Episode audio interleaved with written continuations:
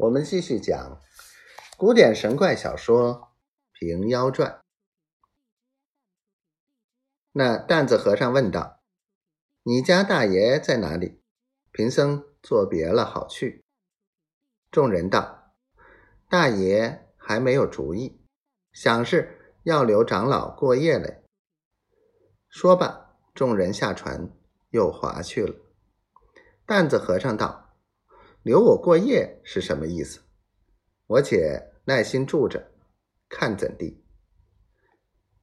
看看天晚，又是两个家童，一个抱着一副铺陈，一个拿些茶食点心之类，下了渡船到亭子上，一面摆着茶食，请师傅用茶，一面摆设卧具，叫声安置。”他两个又下船去了。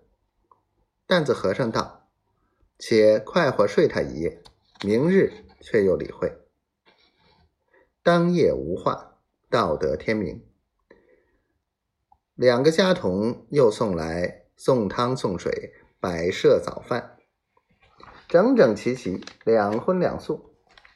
担子和尚吃罢，便道：“贫僧无功实禄。”今日是必要去了。家童道：“大爷还要与长老面会，说些什么说话？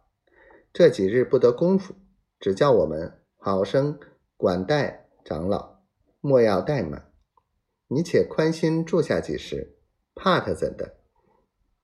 担子和尚道：“你大爷有甚话说，索性说个明白。我住在此地也安稳。”家童道：“大爷肚里的事，我们手下人怎晓得？长老莫非夜间怕冷静，要个人作伴吗？若是要时，莫说别的，就要个婆娘也是容易。去年大爷养个全真道人，也在这亭子上，讲什么采阴补阳的法，每夜少不得婆娘相伴。大爷曾换过。”三四个娼妓陪伴他来，做成我们也鬼混了一个多月，如今往洛阳去了。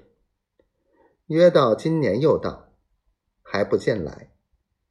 担子和尚道：“贫僧从不曾破色戒，也不怕冷静，只是一见，既承你大爷美意相留，就放我在这园中闲走闲走，散淡一时也好。”家人指着南边的场亭道：“这亭后一带楼房，就是娶的心仪住下，常有丫鬟们下楼采花，恐怕外人行走不便。”担子和尚听得这话，便不开口。